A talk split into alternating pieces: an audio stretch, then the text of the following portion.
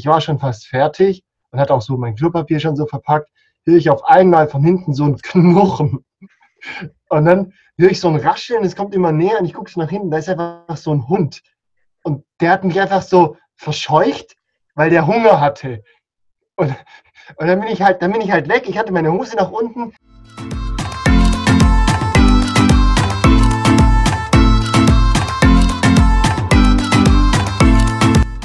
Wir sind Jenny und Tamara und wir wünschen euch viel Spaß bei der neuen Episode von Your Travel Essentials.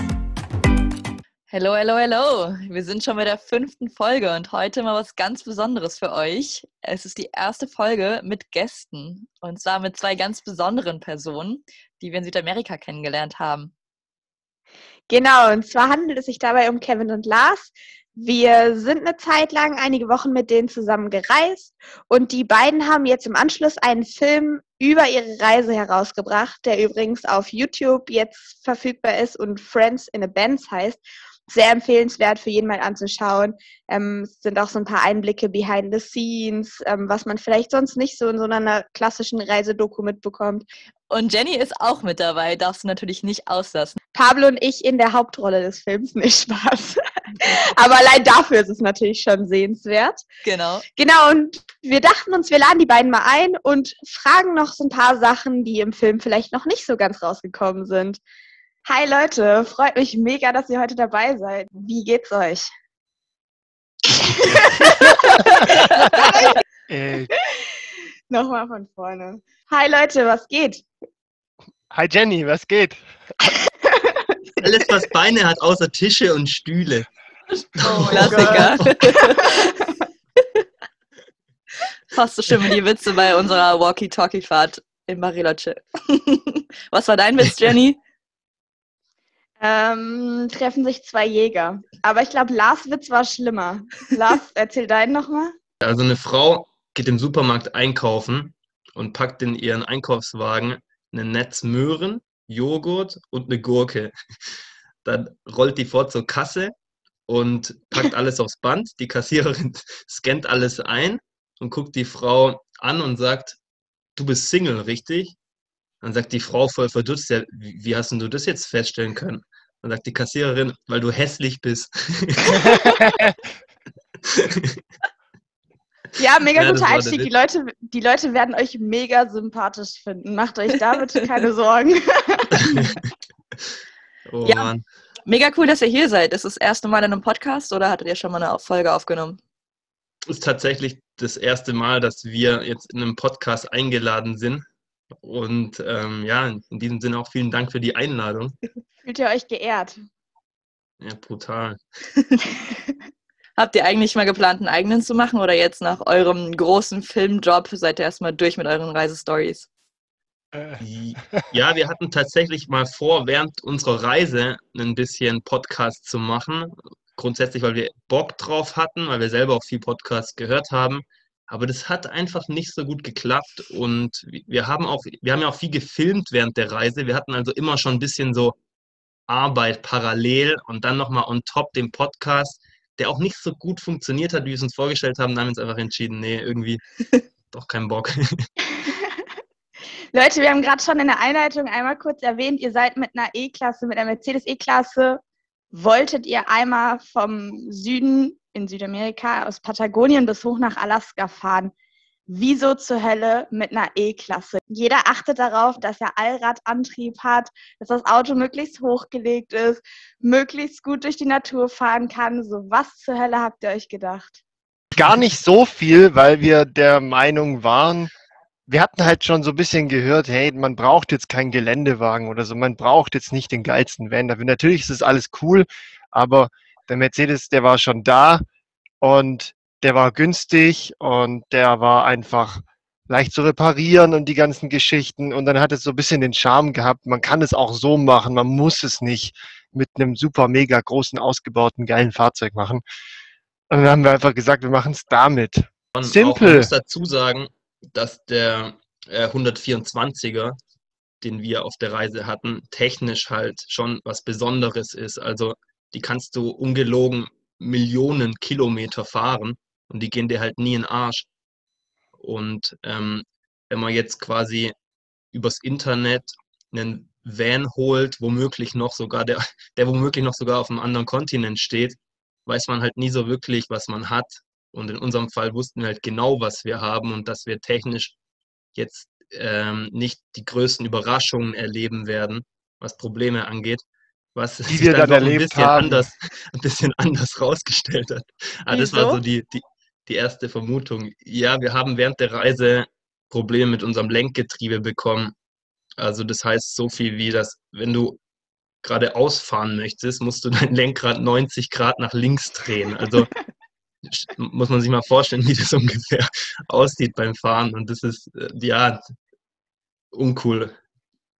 Ja, der Plan ist mega aufgegangen, dass ihr da keine Probleme mit dem Auto bekommen werdet. Wolltet ihr euch auch vielleicht ein bisschen challengen, weil die Leute im Van sind ja schon so, sie dann ihren eigenen Raum haben und ihr hattet halt einfach nur ein Dachzelt oben auf dem Dach von eurem Auto und jetzt nicht viel Platz. War das wie so eine kleine Herausforderung für euch selber? Jein, wir wollten, zum einen wollten wir halt einfach zeigen, man, du brauchst nicht den umgebauten Van und du musst nicht Unsummen ausgeben, um dich auf so eine Reise zu begeben. Klar, das kostet natürlich alles Geld, aber es geht auch mit einem normalen Auto, sagen wir es so. Und da kann man schon improvisieren. Insofern war es schon ein bisschen eine Challenge, aber es war jetzt auch nicht so, dass wir dadurch voll gelitten haben. Weil wenn man sich jetzt überlegt, es gibt viele Radreisende, die noch spartanischer unterwegs sind. Wir waren ja bei, bei weitem nicht spartanisch unterwegs. Wir hatten ja gefühlt alles dabei. Es war eher so ein bisschen das Zeigen, dass es auch anders geht, aber nicht unbedingt die Challenge. Ich denke, das ist auch voll was, was Deutsches, irgendwie so eine Reise bis ins letzte Detail ähm, vorzuplanen und vorzudenken. Und da muss auch das Reisemobil auf den letzten Quadratmillimeter stimmen und alles muss für jeden Fall gerüstet sein und bisschen, um von, sich von dem Gedanke zu lösen. Also das war auch, ist auch so ein Stichwort, was wir ähm, mit dem Auto bezwecken wollten, weil irgendwie man liest dann so viel über die Straßenbeschaffenheiten und Allrad und dies und das und dann bist du irgendwo am Arsch der Welt, wirklich, wo nur Schotterpisten und kaputte Straßen hinführen und wirst dann überholt von irgendeinem so Kleinwagen, wo so fünf Typen drin sitzen und du denkst dir, ja toll, was, was bräuchte ich hier ein SUV, wenn irgendwelche Locals alles auch mit normalen Autos schaffen. Also da ist man immer ein bisschen zu sehr, ja, man, man sind ein bisschen Ahnung, zu man- verkopft vieles zu denken, wahrscheinlich. Ja, Ja, ein bisschen zu genau. Denkt ihr jetzt im Nachhinein, dass es euch sogar Vorteile gebracht hat für euren Film? Ich meine, dass ihr mit dem Auto gefahren seid, hat, hebt euch jetzt ja schon von anderen Reisenden ab. Die meisten, die irgendwie da, wenn sie daran denken, dass man in Südamerika reisen geht, Roadtripping macht, denken eben an den typischen Van und ihr seid dann halt mit einem Mercedes da lang gefahren. Denkt ihr, dass es euch jetzt schon auch im Nachhinein für eure ganze Reisestory und, und eben auch für den Film Vorteile gebracht hat? Ja, ich denke schon. Man hebt sich schon von der Masse ab und das Auto war eigentlich immer ein Blickfang. Also ob es in der Reisevorbereitung war, haben die Leute gefragt, was, das wollt ihr echt machen? Dann während der Reise war es halt, was, das macht ihr echt in dem Auto? Und jetzt im Nachhinein denke ich, ist es dann auch für den Film ein Tick interessanter, wie wenn es jetzt ein Standard-Van wäre. Und es ist ja schon auch ein bisschen so eine Storytelling-Komponente, wie wir es eben auch erklärt hatten, dass, dass man es mit einem normalen Auto auch machen kann. Und dazu kommt natürlich, dass es ein, ein Mercedes ist. Wir zwei Stuttgarter Jungs sind und Mercedes ja bekanntlich auch aus Stuttgart kommt. Und das macht es irgendwie ein bisschen rund, finde ich. Es ist wie so ein Bulli, hat es eine Fangemeinde, zumindest in Deutschland. Das haben nicht viele Fahrzeuge. Das haben so ein paar so, ja, so Youngtimer, Oldtimer haben ja so Fangemeinden. Da rutscht der langsam rein. Und das macht es vielleicht auch nochmal ein bisschen sympathischer oder so nahbar. Weil wenn es jetzt einfach ein x-beliebiges Fahrzeug wäre, dann wäre es wieder anders. Schon auf jeden Fall cool. Ja, ich weiß aber auch noch, du hast ja auch gemeint, dass die meisten sich irgendwie gedacht haben, so, hä, warum, warum macht ihr das mit dem Auto? Das waren Jenny und ich auch. Also als wir euch dann äh, wieder gesehen haben, haben wir uns echt gedacht, so, what the fuck? Also warum? Man könnte sich auch einfach irgendwie ein Van oder sowas holen. Jetzt schlafen die da neben uns im Dachzelt äh, auf kleinstem Raum, haben keinen Platz für irgendwas gefühlt. Da haben wir uns auch echt Vor- gedacht, ja. Vor allem mit der Tatsache, dass ihr das Auto dann auch noch extra rübergeschifft habt. Ja. So hättet ihr es halt vor Ort gekauft und dann halt nicht, nicht so viel Geld gehabt, um jetzt auf einen Van zu kommen, okay, aber wir waren auch so, wieso schiffen die extra ein Auto rüber? Apropos Schiffsreise, ihr seid mit dem Mercedes zusammen von Hamburg bis nach Uruguay auf dem Schiff vier oder fünf Wochen sogar mitgefahren. Wie war das? Ist euch, ist euch da nicht langweilig geworden? Wieso seid ihr nicht geflogen? Also es wurde uns nie langweilig, würde ich jetzt behaupten. Es war, eigentlich war es immer geil. Also im Nachhinein, und es waren fünf Wochen tatsächlich, im Nachhinein würde ich wahrscheinlich nicht die gleiche Strecke nochmal machen. Da tun mir diese Seemänner schon leid. Aber es war eine richtig geile Erfahrung und ähm, es hat sich auf jeden Fall gelohnt. Äh, warum wir das gemacht haben? Erstens, wir hatten die Zeit. Zweitens steht ein Auto äh, einfach in, dem, in, in diesem riesigen Schiff irgendwo und da kann eigentlich jeder ran in irgendeinem Hafen. Und wir konnten es dadurch, dass wir an Bord waren, abschließen. Und drittens, ähm, ja, weiß ich gar nicht. Also hat sich einfach, weißt du, wenn wir geflogen wären, das ganze Übergepäck und dann die Koffer, die, was machst du denn dann mit den Koffern und so? Das ist ja auch keine Lösung. Von dem her, wir wussten, wir haben jetzt die Zeit dafür, dann machen wir das jetzt einmal, wahrscheinlich auch das letzte Mal. Und ja. wir hatten auch kein Internet, also wir waren auch offline und das war auch mal cool, auch mal geil irgendwie. Ja, es ist ja auch kein Kreuzfahrtschiff, sondern so ein richtiges, so ein richtiger Frachter. Was macht man da den ganzen Tag jetzt mal wirklich? Gar nicht so viel. Also, nee, du, du hast halt drei Mahlzeiten immer zur gleichen Zeit getaktet und das ist so voll dein Rhythmus. Also du weißt genau, okay, um 7 Uhr bin ich frühstücken, okay, um, keine Ahnung, 12 Uhr war es, glaube ich, gibt es Mittagessen und dann 18 Uhr Abendessen. Und dazwischen hast du dann immer so, hat mich ein bisschen an die Schule erinnert. Man hat dann so voll eine fixe Zeit, wo du dann, wo du dann das und das erledigen willst. Wir haben so viel, viel gelernt. Wir haben echt viel Spanisch nochmal gelernt, ähm, Bücher gelesen, wir haben Sport gemacht. Da gab es so einen kleinen Fitnessraum. Du konntest auch an Deck Sport machen. Das waren so die Hauptbeschäftigungen und dann auch viel Zeit draußen verbracht an Deck, bisschen den Ozean beobachtet. Ich finde, das hört sich an wie im Knast. Genauso stelle ich mir einen Knastaufenthalt vor. So Deluxe ja, irgendwie. Ja, es gibt, ja. sagen wir so, es gibt Parallelen, also was, was, den, äh, was die Räumlichkeiten angeht, in denen du dich da ähm, aufhalten kannst. Also so viel Platz hast du letztendlich nicht und bis, siehst auch äh, wenig Tageslicht, wenn du dich drin aufhältst. Kamt ihr mal an ein Unwetter? Ja, das war, glaube ich, so auf Äquatorhöhe. Weil ich glaube, um den, ich kenne mich da nicht, ich bin ja kein Meteorologe, aber ich glaube, um den Äquator rum sind dann also sind da immer wieder so Stürme, keine Ahnung, da, da regnet es ja viel und ich glaube, dann regnet es auch auf dem Ozean viel. Und da hatten wir einmal einen richtigen Sturm, also so einen richtigen, aber einen warmen. Und das war deswegen, das, das war nicht so, es hat schon, das hast du schon gemerkt, auch wenn du im, in, der, in, deiner, in deinem Bett liegst, aber es war jetzt auch nicht mega krass, weil das Schiff halt einfach riesig war. Spürst du es nicht so? Ja. Und der Regen war halt richtig warm. Also ich war dann auch draußen, ich habe dann Lars rausgeholt, es war früh morgens und dann haben wir draußen geduscht, einfach mit dem Regenwasser. das war ganz cool, weil es einfach warm war. Okay, ihr seid dann nach den fünf Wochen endlich angekommen. Wie froh wart ihr, endlich Land unter den Füßen zu haben? Ja, schon sehr. Also nach fünf Wochen reicht es dann wirklich auch. Mhm. Und man hat ja auch irgendwie so viel über die Reise nachgedacht. Und diese fünf Wochen, das ist dann wie so ein Zwischenpuffer. Und dann wird auch irgendwann der, der Gedanke, dass die Reise jetzt wirklich losgeht, fühlt sich dann voll surreal an. Und dann der Moment, wo du aus dem Schiff rausfährst, denkst du, ja, shit, jetzt geht's echt los.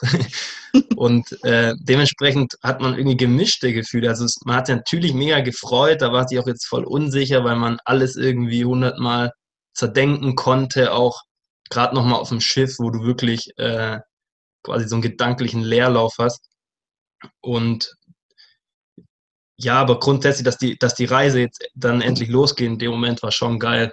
Was man, glaube ich, nicht vergessen darf, ist, wer geht denn schon nach Südamerika auf dem Schiff so? Also du bist ja eigentlich auf, immer im Flugzeug unterwegs. Du setzt dich da rein, dann schläfst du, dann isst du und dann bist du da. Und das ist einfach was, wirklich was ganz anderes. Das, das kennt man heute gar nicht mehr, dass man fünf Wochen braucht, um irgendwo hinzukommen. Und das war so ein bisschen der Reiz, einfach nicht ins Flugzeug zu steigen, sondern nie so die, ja, so den Boden unter, unter einem zu verlieren. Kann ich so ein bisschen verstehen, wobei ich sagen muss, ich glaube, ich hätte dazu keine Nerven, mich da fünf Wochen aufs Schiff zu setzen und so nichts richtig zu tun zu haben. Ich weiß nicht, ob mich das nicht verrückt gemacht hätte. Naja, ihr seid angekommen und habt relativ schnell Tamara kennengelernt in Buenos Aires. Erzählt mal. Genau, das war so, dass wir waren ja die ersten Wochen noch in Uruguay unterwegs, sind dann eigentlich direkt nach Buenos Aires, beziehungsweise nach Argentinien über die Grenze und waren dann nach ein paar Fahrtagen in Buenos Aires. Und wir haben eine SIM-Karte gebraucht. Wir hatten kein Internet in Argentinien. Und dann sind wir in den Claro-Shop ziemlich zentral rein und äh, haben uns erkundigt, wie das so läuft. Und dann haben wir, dann haben wir eine Mädelsgruppe, ich glaube, wir waren zu dritt, Ja. äh, Deutsch, Deutsch sprechen hören und dachten, wow, okay, die können wir vielleicht mal fragen, ob die ein bisschen Ahnung, bisschen mehr Ahnung haben als wir, wie das so läuft mit den SIM-Karten. Und äh, so ging es los, dass man sich eben ausgetauscht hat. Genau, und dann wurde ich auch äh, ganz schnell Lars Buenos Aires Guide. Dann ist er nämlich direkt in meine DMs geslidet. ich weiß nicht. ähm, hat nochmal nach, nach den Fitnessstudios in Buenos Aires gefragt. Kannst dich noch erinnern? Stimmt, ja. Ist aber nie passiert, dass ich da Sport gemacht hätte. Wir wussten, das war ein Vorwand. Du wolltest eigentlich nur trinken gehen, oder? Sag ehrlich. Ja, klar, stimmt. Ja, genau. Das war echt ganz lustig. Wir hatten uns da, keine Ahnung, fünf Minuten unterhalten, hatten dann unsere Instagram-Accounts ausgetauscht, wie man das heutzutage so macht. Und ja, dann seid ihr dann auch relativ schnell weiter in den Süden gefahren. Und wir hatten eigentlich gar keinen Kontakt mehr. Ich habe euch da natürlich so ein bisschen auf eurem Kanal verfolgt. Geghostet. ja. so, ups, äh, einen Tag später, ich war gerade beschäftigt. nee, Ihr, ihr wart Tamara zu langweilig, einfach aus der Tatsache heraus, dass ihr Deutsch wart. stimmt, stimmt nicht. Okay, ähm, dann habe ich euch natürlich auch auf, auf eurem Instagram-Kanal verfolgt. Und eines Tages, danach habe ich Jenny auch erst kennengelernt, eines Tages sind dann Jenny und ich irgendwo mitten in Argentinien rumgefahren, hatten unseren, unseren Schlafplatz gefunden. Und beim zweiten Tag sind wir wieder zurückgekommen und sehen auf einmal ein Auto dort stehen mit einem deutschen Kennzeichen. Und Jenny kannte die beiden ja noch gar nicht. Und sie schon so, hä? Was, ein de- deutsches Auto hier? What the fuck? Wer, wer reist denn hier so rum? und ich so, warte mal, ich glaube, ich kenne das Auto. Dann habe ich erstmal direkt auf Instagram geguckt und dann wart ihr das tatsächlich. Und ich dachte mir so, niemals, was für ein Zufall. Drei, vier, fünf Wochen später vielleicht sogar. ja, Äh, mitten in Argentinien haben wir uns da einfach wieder getroffen. Und ja, das war, das war wirklich ein krasser Zufall. Ich bin abgekackt. Vor allen Dingen auf dem Parkplatz von einer Kneipe. Also wie prädestiniert war das, euch da zu treffen?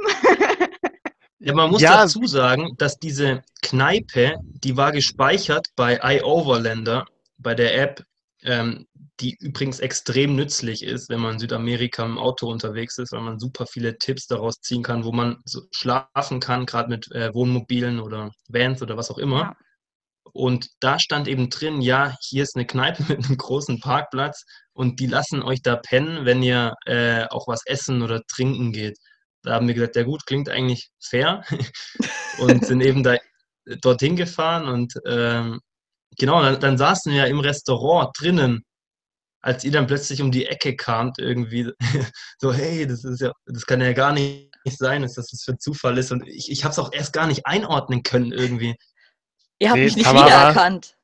Tamara, wenn ich ehrlich bin, wir waren in El Chalten in einem Hostel und da war eine Holländerin. Die sah einfach, ich habe dir das nie gesagt, ich glaube, ich, glaub, ich habe das niemandem gesagt. Ich dachte, du bist diese Holländerin.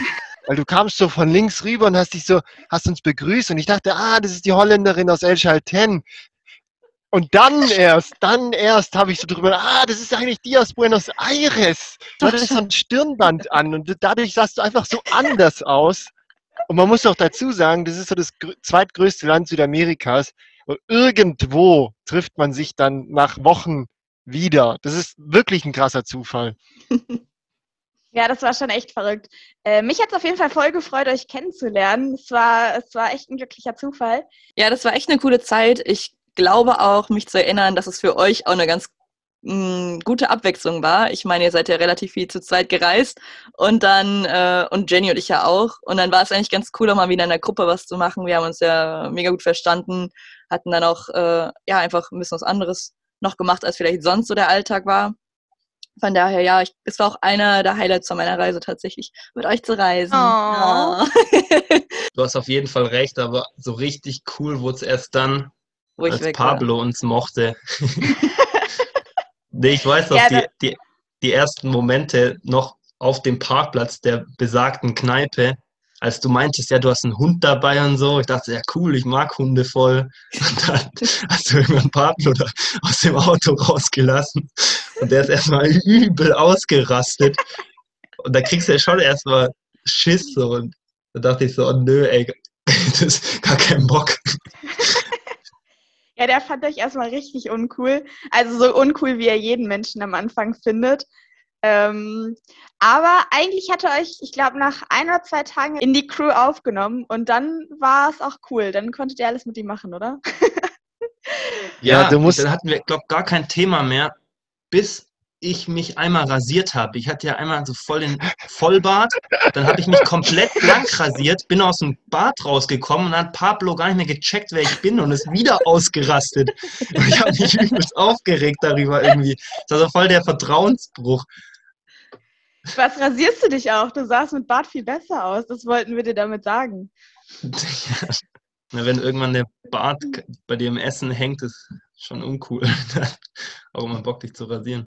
Also wir sind dann im Endeffekt mit euch zusammen von Bariloche nach Mendoza circa zwei, zweieinhalb Wochen gereist, haben uns danach nochmal getrennt. Ihr seid nach Chile, wir sind zurück nach Buenos Aires und ich habe euch dann nochmal im Norden von Argentinien aufgegabelt, während Tamara schon nach Kolumbien geflogen ist und bin dann nochmal gemeinsam mit euch, ich glaube, einen knappen Monat gereist, insgesamt ähm, durch den Norden von Chile noch bis hin nach Peru.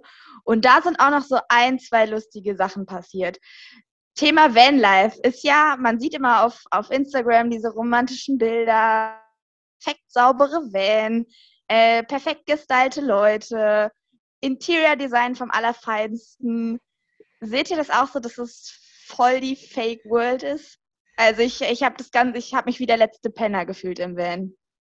Ich finde diese Woche mit äh, in, bei da so um San Pedro de Atacama in Chile und so, das war, die war zum einen übel gechillt, auf der anderen Seite war sie anstrengend, weil wir einfach einfach eine Woche keine Dusche hatten. Und zwar wir alle.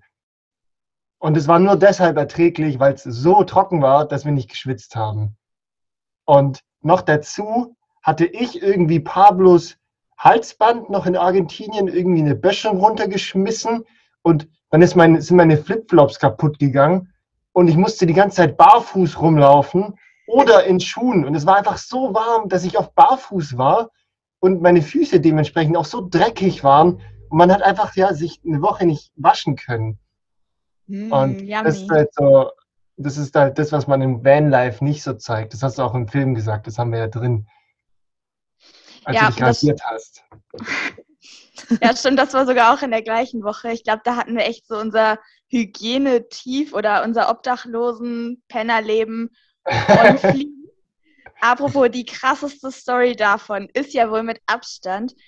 Wir haben so ein bisschen außerhalb von, von, der, von der Stadt, sage ich mal, ähm, gestanden, waren auf einem Berg, hatten also eine ganz coole Sicht und hatten da auch so unsere Ruhe, um, um da zu schlafen. Thema Toilette war dann natürlich nicht so ein Ding. Sprich, wir konnten jetzt nicht mal eben in irgendein Restaurant laufen, weil dafür mussten wir dann halt wieder zurück in die Zivilisation fahren.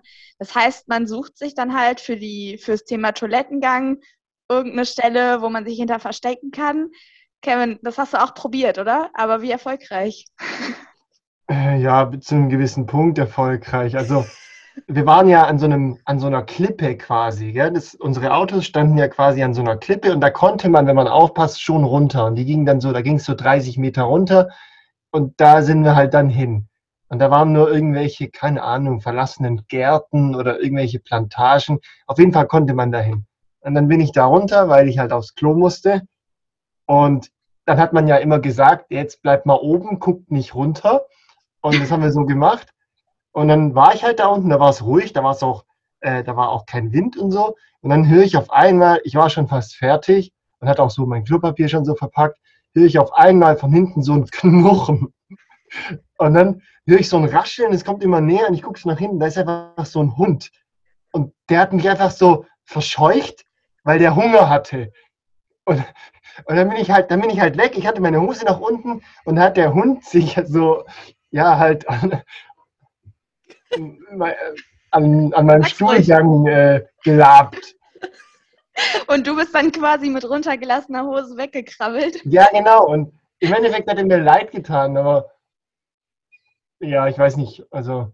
Ich saß mit Lars nämlich oben im Van, wir haben gewartet und ich höre nur auf einmal so, wie Kevin ganz so panisch schreit, so, Lars, Hilfe, Hilfe! Und Lars ist dann so zu der Ecke von der Klippe gerannt und kam dann irgendwann lachend zurück und hat die Story schon so halb erzählt, wie Kevin dann halt so in so einer Hockstellung mit runtergelassener Hose vor diesem Hund geflüchtet ist, während der Hund es da genüsslich verspeist hat.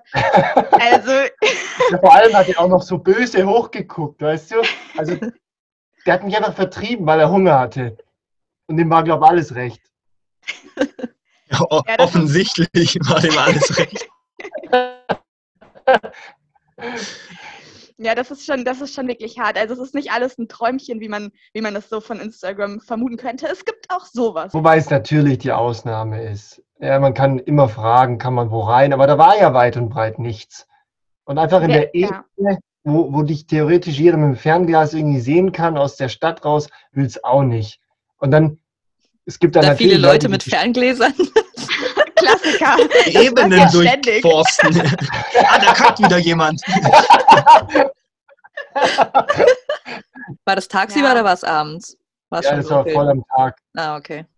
Man sieht ja schon sehr, sehr viel in eurem Film und man kann sich da, glaube ich, auch einen guten, ähm, einen guten Eindruck verschaffen, wie es so war, vor welchen Herausforderungen ihr standet, was euch so grundsätzlich passiert ist.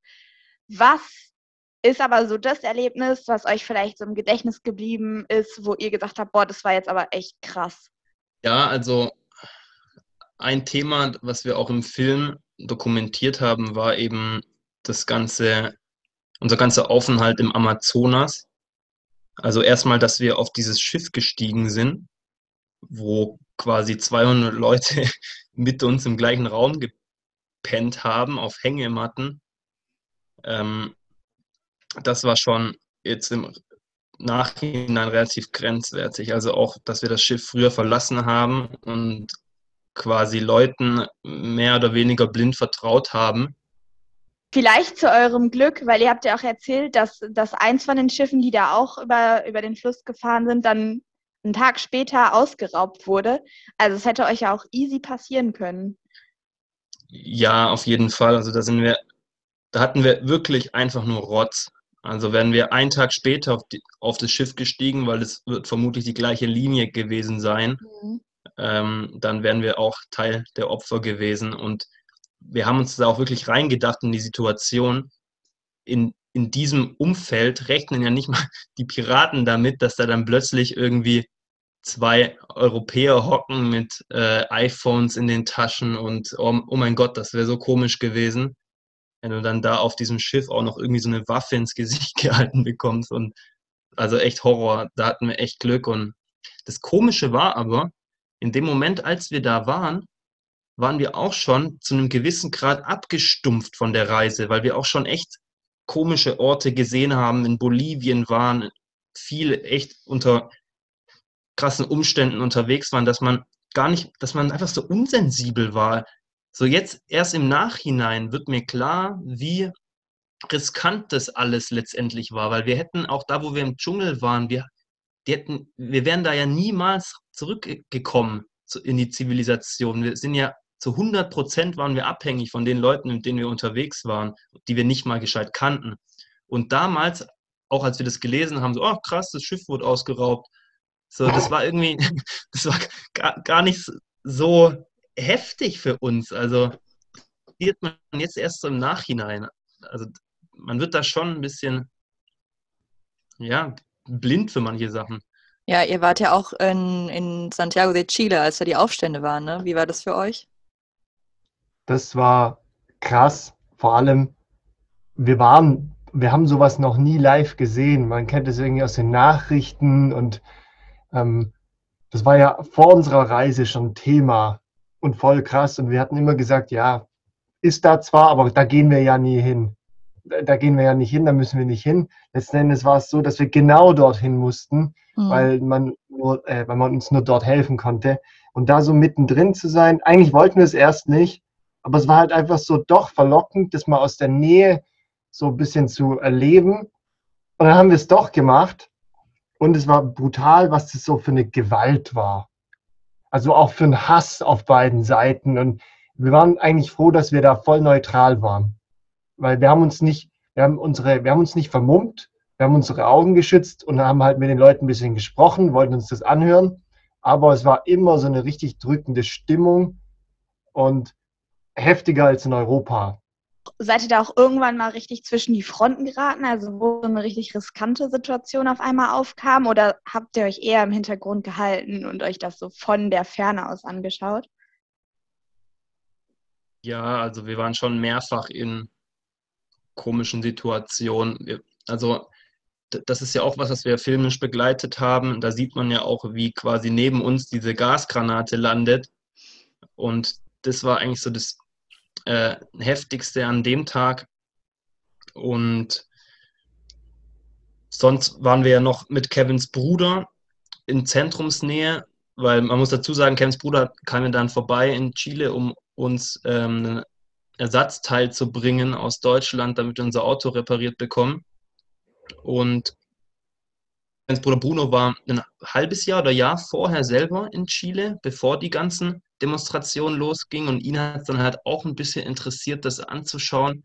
Aber wir waren noch lange nicht mit Absicht quasi in, im Zentrum der Proteste. Und da sind wir auch einmal falsch abgebogen und sind dann quasi äh, in eine komische Situation reingekommen, wo einfach schon, also wir haben schon Leute rennen sehen und dann plötzlich sind links und rechts auch diese ganzen Gasgranaten gelandet und du, die bleibt gar keine andere Wahl. Du siehst dann so, wie die Polizisten halt auf dich zurennen und du rennst halt einfach weg, weil du nicht weißt, ob die irgendwie separieren können und dass du da gar kein Teilnehmer bist oder nicht. Und das war schon auch übel. Alter, das stelle ich mir echt richtig krass vor. Ich war nachts mit meinem Bruder unterwegs und wir waren in einem, wir waren in einem Uber und auf einmal ging der nicht mehr weiter. Und weißt du, der hat auf einmal gesagt, okay, ihr müsst jetzt hier raus. Und dann war da schon so ein loderndes Feuer. Und auf einmal waren da so viele grüne Laserpointer gegen die Polizei gerichtet. Es war wie, wirklich wie ein Star Wars. Und dann ist die Polizei da quasi so mit ihrem, ja, das, mit so gepanzerten Fahrzeugen durch dieses, durch dieses Feuer durchgefahren. Und dann sind die alle weggerannt und dann hat, hat, uns so ein Hostel, was, was die Türen schon verschlossen hat mit so einem Gitter, die haben uns dann reingelassen weil wir ja einfach nicht mehr auf der Straße bleiben sollten, durften, was weiß ich. Und wir hatten richtig, wir hatten richtig Schiss, weil die können natürlich, wir sehen jetzt nicht aus wie die, also wir haben dunkles Haar, wir könnten auch einfach Chilenen sein oder irgendwelche Südamerikaner. Die wissen natürlich nicht, dass wir Touristen sind und würden ja. natürlich genauso konsequent dagegen die durch äh, vorgehen. Und wir hatten einfach mega Schiss und das war so eine, ja, ein anderer Moment, wo wir einfach einfach rein, mit rein, man, du wirst halt einfach mit reingezogen und wirst mhm. eigentlich auch gewarnt und man sagt dir, halt dich da fern aus dem Zentrum. Mhm. Und ihr wolltet aber mit dem Feuer spielen, dachtet euch so, mal gucken, was passiert. Nee, krass, ey, es hört sich, das hört sich richtig heavy an. Ich glaube, das ist auch so eine Situation, die man hoffentlich nicht nochmal im Leben äh, erlebt. Vielleicht schauen uns mal ein paar glückliche Momente während eurer Reise an. Wann wart ihr denn am glücklichsten oder habt ihr einen Moment, wo ihr sagt, boah, da wart ihr richtig happy, dass ihr die Reise angetreten seid? Da wart ihr einfach, ja, es der, so der glücklichste, beste Moment auf der ganzen Reise.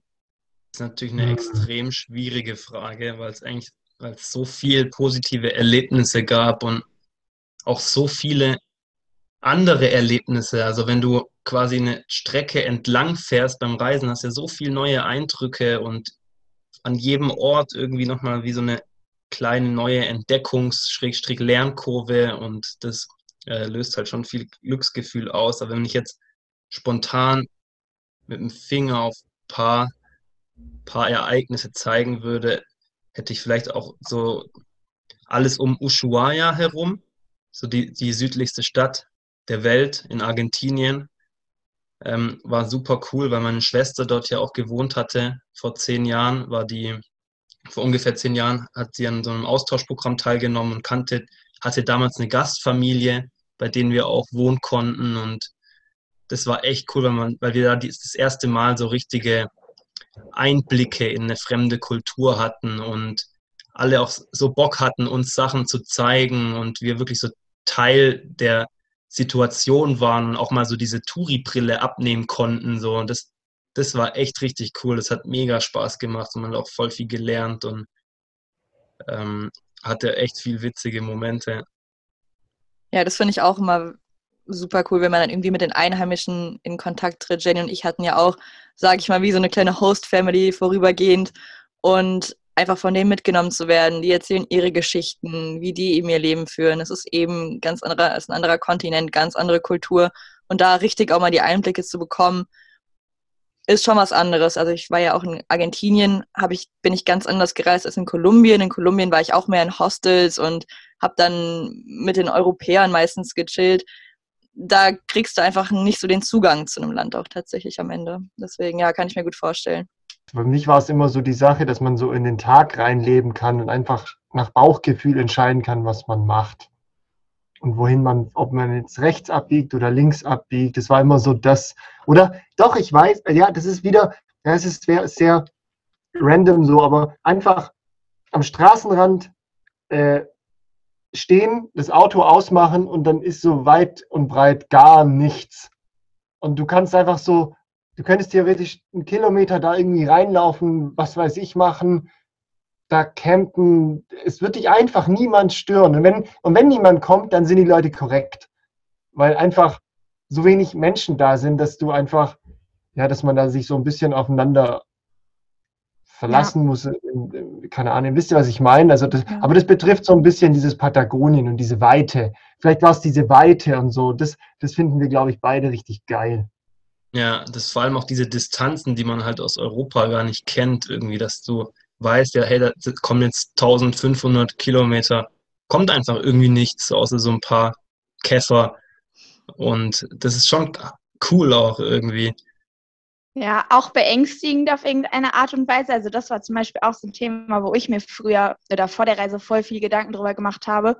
Was passiert, wenn ich zum Beispiel auf so einer Strecke, wenn dann so drei Tage theoretisch nur Steppe kommt, was dann passiert, wenn dann das Auto oder der Van abkackt und nicht mehr weiterfährt, dann bist du halt wirklich am Arsch, wenn du noch nicht mal ein Netz hast, ähm, weit und breit ein Dorf in Sicht, also vielleicht einen Tag entfernt, äh, vielleicht jetzt auch nicht so viel Verkehr auf dieser Straße, ähm, ja, unterwegs ist. Also das war tatsächlich so eine von, von meinen größten Sorgen, dass ich so auf so einer Dreitagestour dann irgendwie hängen bleibe und erstmal so eine Woche lang keiner kommt.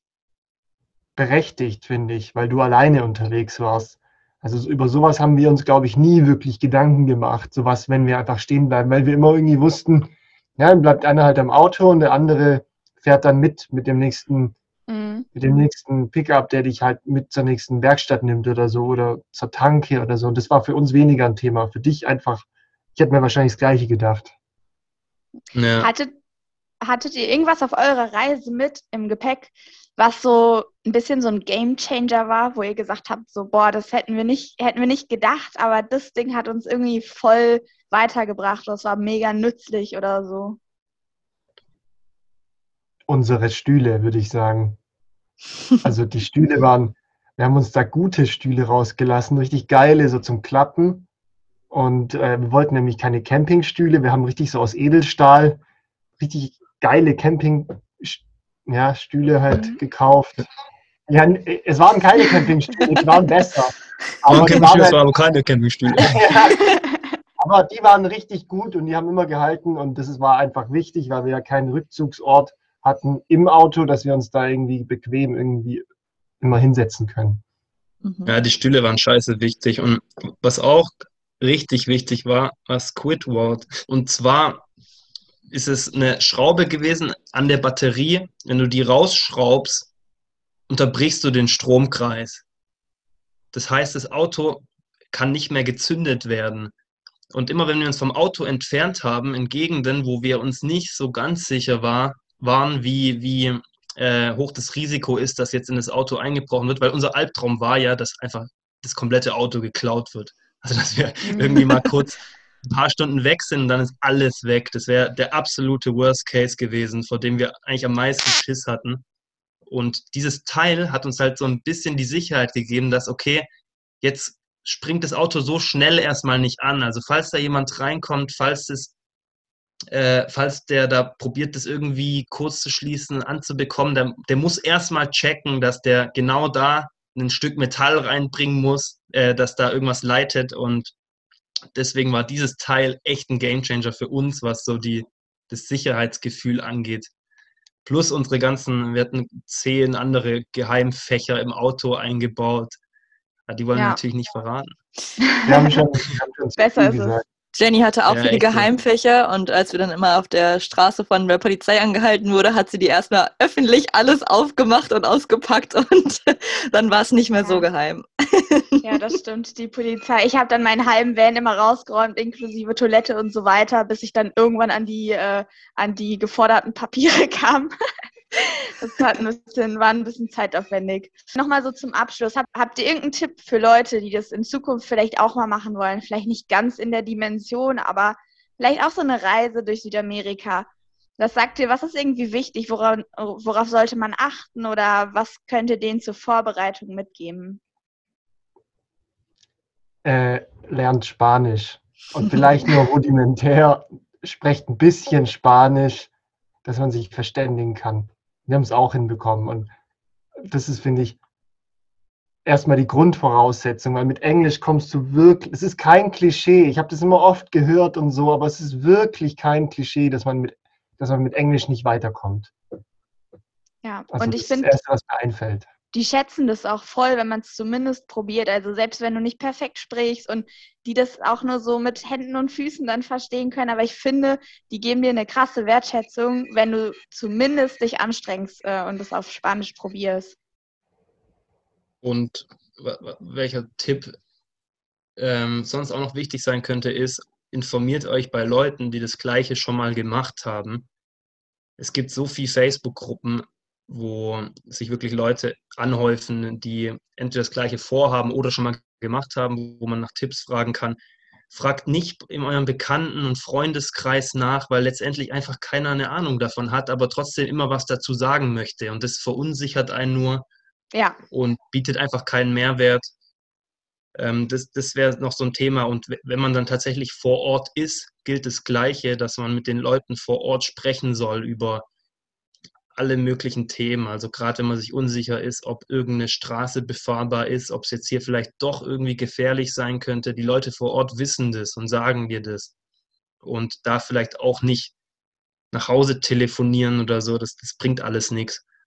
Außer dass ja. man sich noch mehr verunsichert. Noch ein Tipp, den ich hatte. Ähm, das ist vielleicht sowas, was nicht sehr obvious ist, aber zieht euch normal an. Das gilt gerade für die Deutschen irgendwie, die, die meinen immer in Funktionskleidung alles machen zu müssen, von, von Kopf bis Fuß in Gore-Tex und ja, das hat outdoor-technisch irgendwo seine Berechtigung und Vorteile und ist auch ein Muss, wenn man ein bisschen vorhat, was zu machen. Aber so outet man sich wirklich in der Öffentlichkeit als, als äh, hochgradiger Tourist.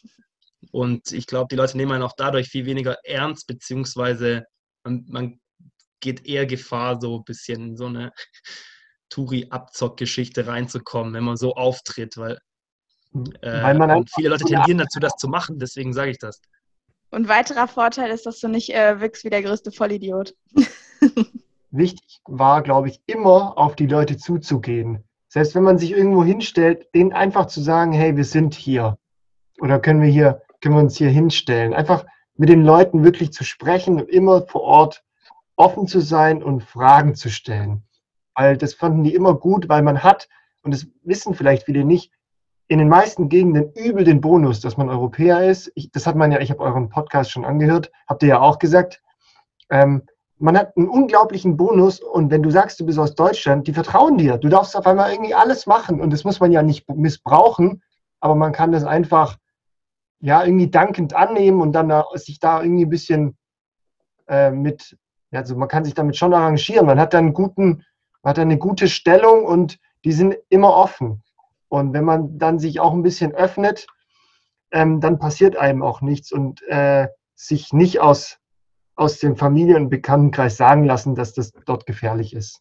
Ich meine, es gibt Grundregeln, nach, nicht nachts fahren, die Wertsachen nicht offen tragen. Einfach ein paar Grundregeln, die kann man an einer Hand abziehen. Und dann sollte einem, wenn man kein Pech hat, nichts passieren. Das stimmt, guter Tipp. Dann ist so die letzte Frage, die noch wohl die meisten jetzt irgendwie umtreibt, ist, geht die Reise noch irgendwann mal weiter? Ich meine, ihr hattet ja bis nach Alaska geplant, musste durch Covid abbrechen. Wie sieht's da aus? Habt ihr irgendwelche Pläne schon gemacht? Ich meine, jetzt ist es ja ein bisschen schwierig, Pläne zu machen, aber perspektivisch? Ja, also die Situation ist ja bekanntlich extrem schwer zu überschauen und ähm, geschweige denn zu planen. Also man hat quasi gar keine Planungssicherheit, wann man wieder wirklich reisen kann. Und das Leben in Deutschland geht ja dann auch irgendwo weiter. Also man ist eben nicht die ganze Zeit in so einem Standby-Modus und sagt, okay, jetzt äh, in dem Moment, wo es möglich ist, kann man sofort wieder los. Deswegen steht das alles noch ein bisschen in den Sternen und es stellt sich natürlich auch die Kostenfrage, weil ähm, jetzt auch nochmal hin und her fliegen, beziehungsweise das Auto auch nochmal theoretisch dort sichern. In Peru ist auch mit Kosten verbunden. Deswegen ähm, kann man die Frage jetzt aus dem Stegreif gar nicht mit Ja oder Nein sofort beantworten. Aber natürlich ist es das Ziel und wir hätten beide natürlich extrem Bock, das direkt weiterzumachen und äh, irgendwie fertig zu machen. Das fühlt sich ja schon echt unfertig an, wenn man ziemlich genau bei der Hälfte einfach aus dem Nix abbrechen muss. Das ist mhm. schon frustrierend. Ja. Ich glaube auch, dass zum einen ist es natürlich ein Reiseabbruch gewesen. Das, man könnte dann sagen, ja, es war ein bisschen wie so ein Scheitern. Aber durch den Film, den wir jetzt rausgebracht haben, haben wir so viel positives Feedback bekommen zu dem Film und zu der Reise, dass wir das Beste draus gemacht haben und dass ähm, das deshalb einfach ja, das ist ein bisschen so ein Trost. Und viele, viele haben uns auch gefragt, macht einen zweiten Teil, wie geht's weiter? Wir wollen mehr sehen. Das motiviert natürlich dann nochmal irgendwie so, ja, sich nochmal hinzusetzen, zu gucken, ob was möglich ist. Momentan ist nichts möglich. Bekanntlich wurde immer alles nur schlechter äh, in den, in den, von den Voraussagen und deswegen ist es einfach ja, schwierig. Gibt keine finale Antwort dazu. Ja, also jeder, der dem gerade so das Fernweh plagt, der sollte sich auf jeden Fall euren Film Friends in a Bands auf YouTube angucken, kriegt nochmal genaue Einblicke, wie eure Reise abgelaufen ist, wie ihr eure Reise so wahrgenommen habt, was ihr so erlebt habt auf eurem, ich glaube, siebenmonatigen Trip. Und äh, ja, wir, wir können es nur jedem empfehlen, schaut euch den Film an und äh, folgt den beiden auf Instagram, at Kevin und Lars. Ja, ich glaube, damit kommen wir auch langsam zum Schluss. Ich glaube, das ist die längste Episode von allen bisher. Aber wir freuen uns mega, dass ihr dabei wart. Mir hat es voll Spaß gemacht. Euch hoffentlich auch. Ja, auf jeden Fall danke für die Einladung. Es hat uns auch gefreut. Wir würden es auf jeden Fall nochmal machen. Und ja, vielleicht können wir ja irgendwann wieder reisen durch Südamerika oder vielleicht nur durch Deutschland. Ja, äh, auch von meiner Seite vielen Dank und hat Spaß gemacht. Und wir sehen uns bestimmt bald wieder. Und ansonsten schaut unseren Film, teilt ihn, wenn ihr nett seid, lasst einen Like da, kommentiert ihn. Wir freuen uns äh, wirklich über jedes Feedback. Ja, Leute, haut rein. Macht's gut. Danke. Macht's gut. Ciao. Ciao. Ciao, ciao.